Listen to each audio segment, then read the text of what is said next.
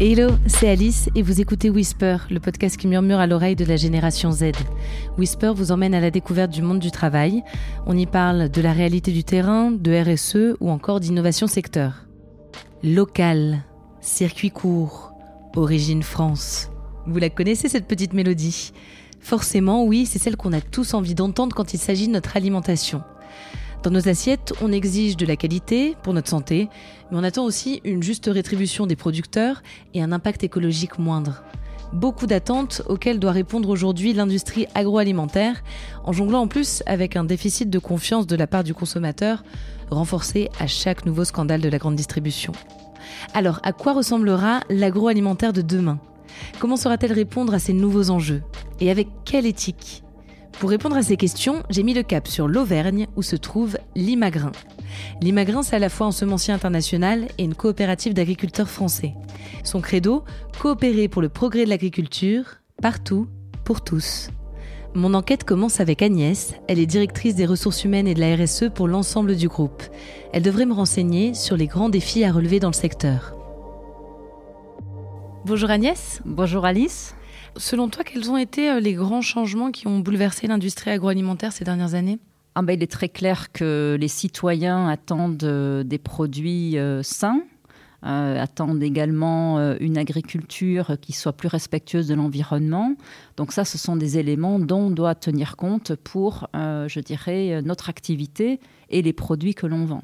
Quelles sont vos grandes priorités aujourd'hui en matière de RSE au niveau social, c'est important pour nous de pouvoir euh, continuer à développer les salariés, à ce qu'ils soient épanouis euh, dans l'environnement de travail, et ça pour toutes les géographies, dans d'autres pays, au Chili, en Chine, euh, en Inde, voilà. Donc pour la partie environnementale, on a beaucoup de sujets de préoccupation, puisqu'on a à la fois, je dirais, une responsabilité en interne à faire évoluer un certain de pratiques. Et ensuite, euh, on a des, enjeux extrêmement importants dans l'agriculture. On a des enjeux euh, pour euh, améliorer les systèmes de culture de nos agriculteurs clients, de leur proposer des, produits qui peuvent les aider à produire mieux. Et puis, on a des problématiques qui sont importantes, comme l'eau, par exemple. Donc, c'est un, sujet qui, qui, est important pour toutes les géographies aussi. L'eau est une ressource qui est clé pour l'agriculture et pour l'humain. Et donc, euh, c'est un sujet euh, extrêmement important euh, dont, l'Imagrin veut se saisir sur les prochaines années. Alors, tu viens de parler des agriculteurs. L'Imagrin est une coopérative d'agriculteurs. Ça se traduit comment concrètement en termes de gouvernance? Et comment est-ce que ça impacte l'ADN du groupe? euh, ces agriculteurs, effectivement, euh, font partie de la gouvernance. Ça veut dire qu'ils euh, sont étroitement associés aux réflexions et aux décisions de l'entreprise. Donc il y a des interactions très fréquentes entre la direction générale et les agriculteurs qui sont élus et qui représentent l'ensemble des agriculteurs. Et l'impact, c'est que ce sont des personnes très terre à terre qui font preuve de bon sens, qui sont aussi nos, gouvernants, mais également nos, clients. Donc euh, on a, je dirais, euh, un contact direct avec euh, nos clients à travers nos actionnaires. Chez Nimagrin, vous avez deux identités. Une identité de coopérative nationale, profondément ancrée sur le territoire auvergnat, et votre position de semencier international. Alors comment faites-vous pour combiner ces deux identités? C'est un peu un laboratoire local qui nous permet de bien comprendre les agriculteurs, leurs contraintes, leurs besoins. Et donc, c'est euh, une richesse que de les avoir à portée de main. Euh, et à l'inverse, les agriculteurs bénéficient de toute la recherche mondiale que nous, on peut apporter, donc des solutions tout à fait innovantes dont ils peuvent se servir pour l'Auvergne. Donc, euh, je crois que c'est vraiment intéressant d'avoir ces, ces, deux piliers. Je dirais que c'est vraiment source de richesse. Vous mettez souvent en avant votre distance avec l'agrochimie. Pourquoi c'est important pour vous de bien clarifier cela?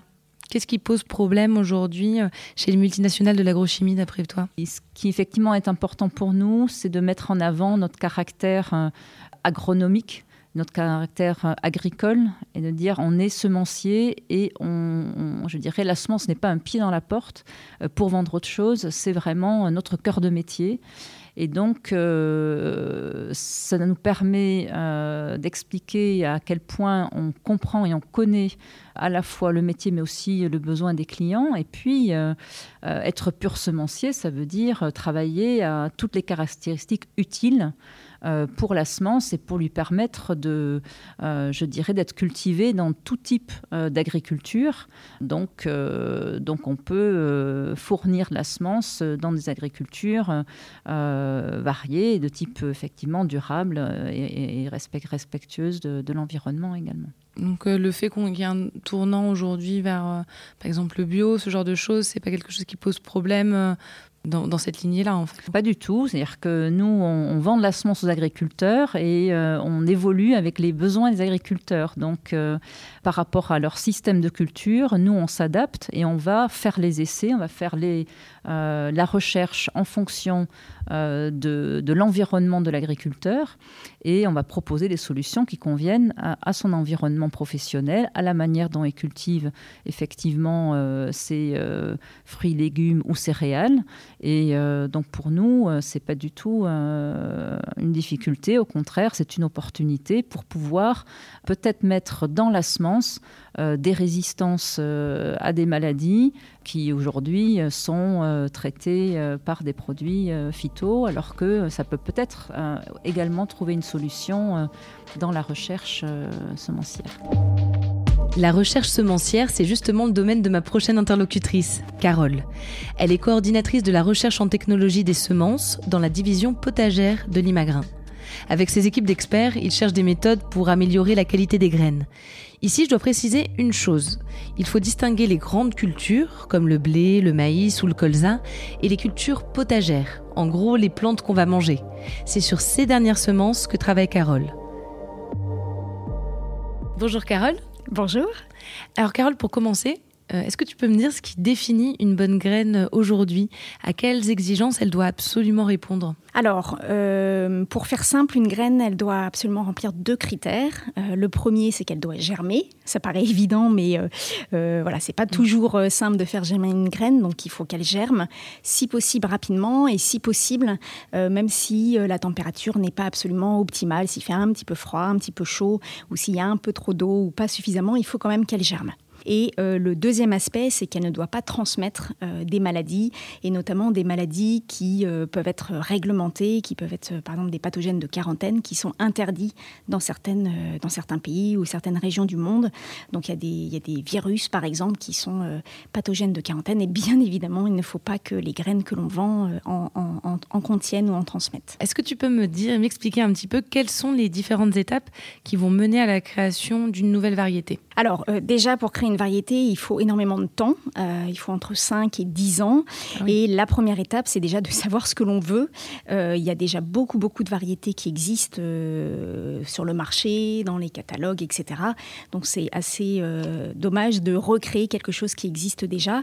Donc il faut déjà définir ce que l'on veut, quelle nouveauté on veut apporter.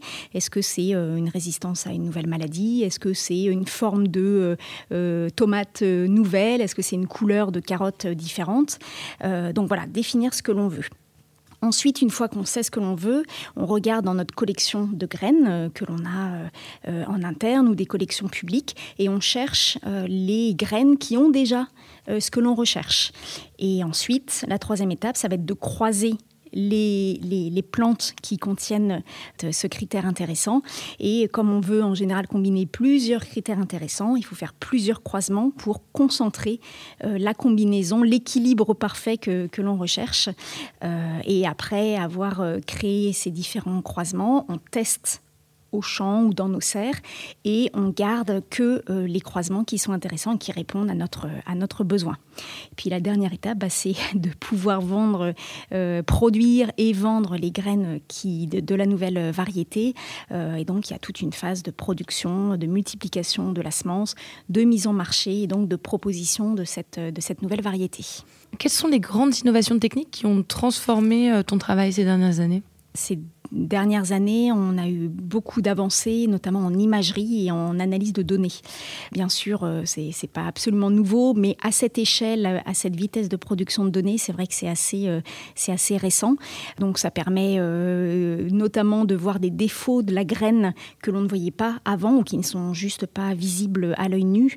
Et, du coup, l'analyse de données qu'il y a mmh. derrière, ça permet bah, d'analyser beaucoup plus finement les graines, les plantules, la germination, etc. Et dans, dans, le domaine des sciences, dans le domaine de l'agriculture au, au, sens large, c'est vrai que tous les développements liés aux drones ont ouvert et vont encore ouvrir euh, des perspectives euh, très très intéressantes et des notations euh, très fines au champ et de manière déportée et avec éventuellement des zooms sur des zones particulières de champ pour des analyses complémentaires peut y avoir encore beaucoup, beaucoup de développement sur cet axe-là. Après, plus largement, euh, pas que au niveau technologie des semences, euh, il y a tout ce qui est euh, génotypage des plantes, mais aussi de, certaines maladies qui ont permis de, faire ça à grande échelle et de gagner du temps, d'aller beaucoup plus vite derrière. Il y a notamment la partie séquençage de l'ADN, c'est-à-dire on lit le code génétique de, de la plante que l'on étudie et on repère dessus les critères d'intérêt. Et donc, on étant capable de décoder, de lire beaucoup plus rapidement, beaucoup plus euh, facilement ce code, cet mm. ADN, ça permet bah, de repérer tout de suite euh, sur un grand nombre euh, de plantes ou de croisements le critère ou les critères qui vont être intéressants pour nous. Alors, euh, justement, ces critères intéressants. Donc, par exemple, aujourd'hui, il y a de plus en plus de sécheresse. Est-ce qu'il y a des moyens de rendre des semences plus résistantes euh, à ces phénomènes climatiques qui sont de plus en plus euh, problématiques? Oui, notamment en grande culture. c'est un, un, critère qui est travaillé depuis des années et des années. En potagère, on essaye plutôt, alors pas de rendre les plantes absolument résistantes à la sécheresse, mais plus résistantes aux écarts de température, de, température également d'eau. Quand hmm. il y a beaucoup trop d'eau à un moment donné et quelque jours après, euh, vraiment plus beaucoup d'eau, on essaye d'avoir des, plantes qui sont plus résistantes à ces écarts très importants d'apport en eau. Après, c'est vrai qu'on peut travailler sur des, conséquences euh, de la sécheresse.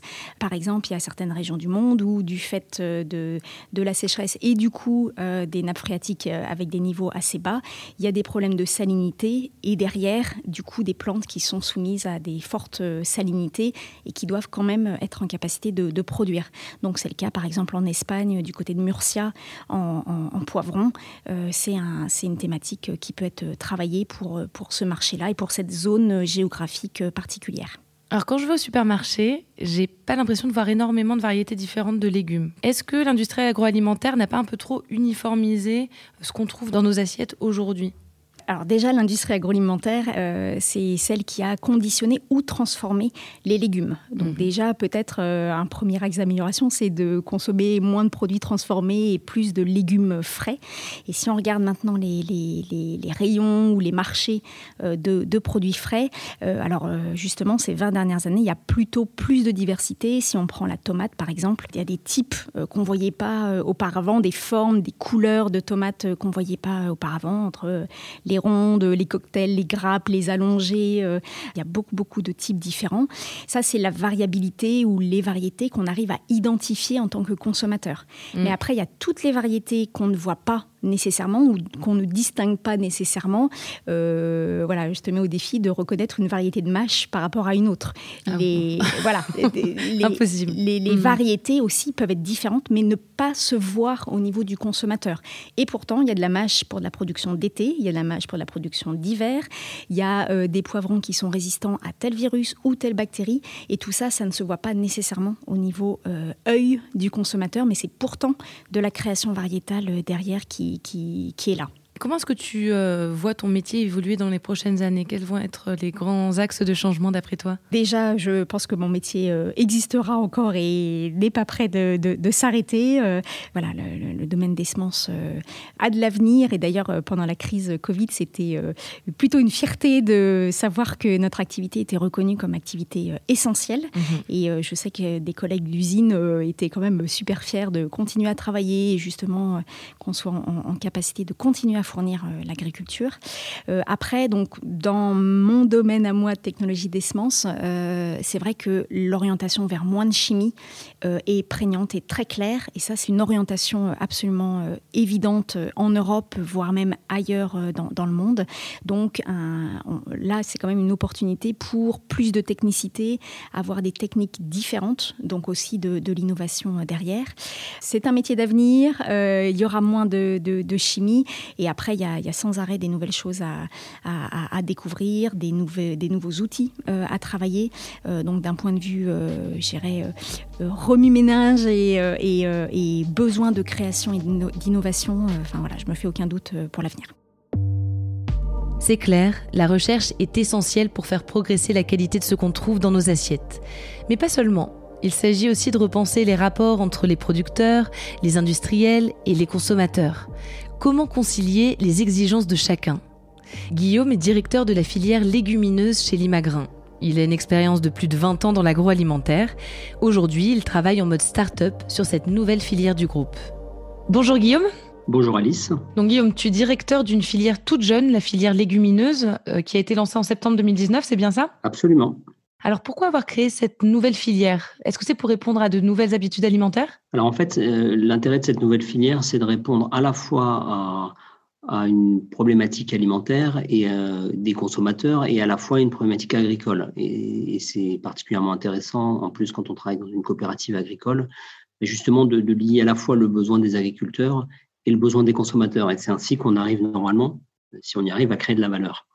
Euh, en fait, il y a une vraie problématique euh, agricole qui est comment développer des cultures différentes, euh, en particulier en Limagne, c'est-à-dire d'avoir à la fois des cultures comme le blé et le maïs, mais aussi d'avoir d'allonger les, assolements, d'avoir d'autres cultures. Et donc la culture légumineuse, qui est une culture qui est intéressante d'un point de vue agronomique, puisque les légumineuses ont une capacité à fixer l'azote de l'air et à la mettre dans le sol. Donc elles ont un vrai intérêt pour les agriculteurs. Tu veux dire qu'elles améliorent la qualité du sol? C'est-à-dire qu'en fait, déjà, en fait, comme elles fixent, je ne suis pas agronome, hein, mais elles fixent l'azote de l'air, c'est-à-dire qu'on n'a pas besoin d'en ajouter, hein, de, de, l'azote, puisqu'elles ont une capacité à le fixer et à l'utiliser pour elles-mêmes, mais à aussi en mettre dans le sol. Ce qui fait que la culture qui vient après, si on prend du blé par exemple, ben, finalement va, euh, va être naturellement nourrie en azote et on aura là aussi euh, moins besoin d'en ajouter pour avoir euh, un blé de qualité. Donc ça, c'est un vrai intérêt. Et puis le deuxième, et ça on, on entend de plus en plus, c'est une évolution, j'aimerais dire une transition alimentaire vers un, nouvel équilibre en protéines, hein, c'est-à-dire on a tendance à parler de 50-50 entre des protéines animales et des protéines végétales. Euh, aujourd'hui, on est plutôt à 60-40, hein, c'est-à-dire deux tiers, enfin quasiment de protéines qui viennent de l'animal, un tiers des protéines végétales. Et les légumineuses, en fait, sont riches en protéines. C'est vraiment une alimentation qui est riche en protéines végétales. Euh, et donc, c'est forcément intéressant. Et on en aura besoin demain pour nourrir euh, euh, les, millions de Français et, et, les milliards de personnes qui sont sur Terre. Si on revient un petit peu sur ton parcours, Guillaume, auparavant tu as relancé la marque Jacquet avec de nouvelles gammes et notamment une gamme sans sucre ajouté. Tu dirais qu'aujourd'hui, pour séduire le consommateur, il faut forcément faire du sain En fait, le consommateur est, quand même Enfin, les consommateurs, parce que parce qu'il n'y a pas un consommateur, il est, il a beaucoup d'attentes. Il est, c'est assez, le, le, en fait partie, c'est-à-dire qu'en fait, de plus en plus, il a envie de comprendre euh, notamment la liste d'ingrédients. Et de plus en plus, il la compare avec ce qu'il fait lui-même. Cette idée du sans sucre ajouté euh, dans le pain, elle vient aussi du fait que bah, quand on fait du pain chez soi, euh, on ne met pas de sucre. Et quelles sont les autres grandes priorités des consommateurs aujourd'hui en dehors de, de cette objectif donc de, de santé, de, de, ce souci de, de manger des choses qui sont bonnes pour notre santé? Alors, ce qu'il veut, c'est bien sûr, donc on en a parlé du sein, hein, donc euh, en particulier à travers la nutrition et le Nutri-Score, hein, c'est-à-dire que de plus en plus on voit le Nutri-Score et, et donc il regarde si c'est A, B, C, D ou E, ça c'est quelque chose qui l'intéresse. La deuxième chose, c'est d'où ça vient, hein, donc euh, on parle du local, euh, est-ce que c'est est-ce que ça vient de France Est-ce que l'ensemble des ingrédients vient de France? Parce que finalement, ça peut être fabriqué en France, mais avec des ingrédients qui viennent de l'étranger ou du bout du monde. Donc ça, il a envie de comprendre. Tout ce qui peut être normes environnementales, bien-être animal, bien-être humain, ça, c'est des éléments importants. Mais il y a quand même une quatrième dimension qu'il ne faut pas oublier, c'est le, rapport qualité-prix. Parce qu'en fait, euh, le consommateur va déclarer qu'il souhaite du sein, du local, mais néanmoins, euh, Et encore plus avec le Covid, on est aussi dans une crise économique. Et on voit bien quand il y a une promo sur le Nutella, bah, les gens sont prêts à se battre. Et le risque, ce serait justement qu'il y ait euh, des produits bons et sains pour euh, une petite partie de la population et des produits euh, gras, salés, sucrés pour une majorité qui ne peuvent pas se la payer. Et je pense qu'il y a un enjeu aussi d'accessibilité de l'alimentation bonne et saine pour tous. Et tu dirais qu'aujourd'hui, une partie de ton travail consiste à, créer du lien entre le consommateur et bah, le fournisseur ou l'agriculteur? On parle beaucoup de raison d'être, on parle beaucoup de sens. Moi, c'est ce qui fait du sens et ce qui me plaît dans ce que je fais, c'est justement de faire ça, c'est-à-dire de, pouvoir partir de, l'agriculteur jusqu'au consommateur. On dit de la fourche à la fourchette ou de la fourchette à la fourche. Ça veut dire de plus en plus, d'ailleurs, c'est partir du consommateur, de ce qu'il a besoin, euh, comprendre aussi euh, l'agriculteur et ses, problématiques et essayer de finalement créer du lien entre les deux, du lien pour le consommateur et de la valeur, parce que ça n'a de sens aussi euh, que si le consommateur comprend et est prêt à payer ce qu'il achète et l'agriculteur à un moment et a une rémunération digne du travail qu'il fait. Euh, et, quel progrès reste à faire d'après toi dans, dans, sur cette question? Cette filière, elle part du consommateur, elle va jusqu'à l'agriculteur, mais elle a deux autres éléments qui sont importants, c'est le transformateur industriel et le distributeur. Et aujourd'hui, euh, on le voit même à travers l'épreuve du Covid, c'est-à-dire que on met en avant l'agriculture, et c'est bien, et on a raison, on parle du consommateur, mais finalement, euh, l'industrie agroalimentaire a encore mauvaise presse. Et je pense que on ne pourra pas nourrir la planète euh, uniquement avec le lien direct de l'agriculteur au consommateur. Je pense que c'est une erreur et qu'il faut trouver la bonne répartition euh, entre le, métier de chacun. Il y a l'agriculteur, il y a le transformateur, il y a le distributeur et il y a le consommateur. Et, euh, pour moi, c'est ces quatre qui doivent travailler ensemble et qu'on doit valoriser autant. Et je pense qu'aujourd'hui, aujourd'hui, il y a encore beaucoup à faire parce que finalement, il y a des, des rapports de force euh, que ce soit avec la distribution, que ce soit avec l'industrie qui est trop souvent dénigrée. je pense qu'il faut, euh, revenir sur la, traçabilité, pour aider aussi à comprendre ce qui est fait. Euh, je pense que ça fait partie des, enjeux importants pour demain.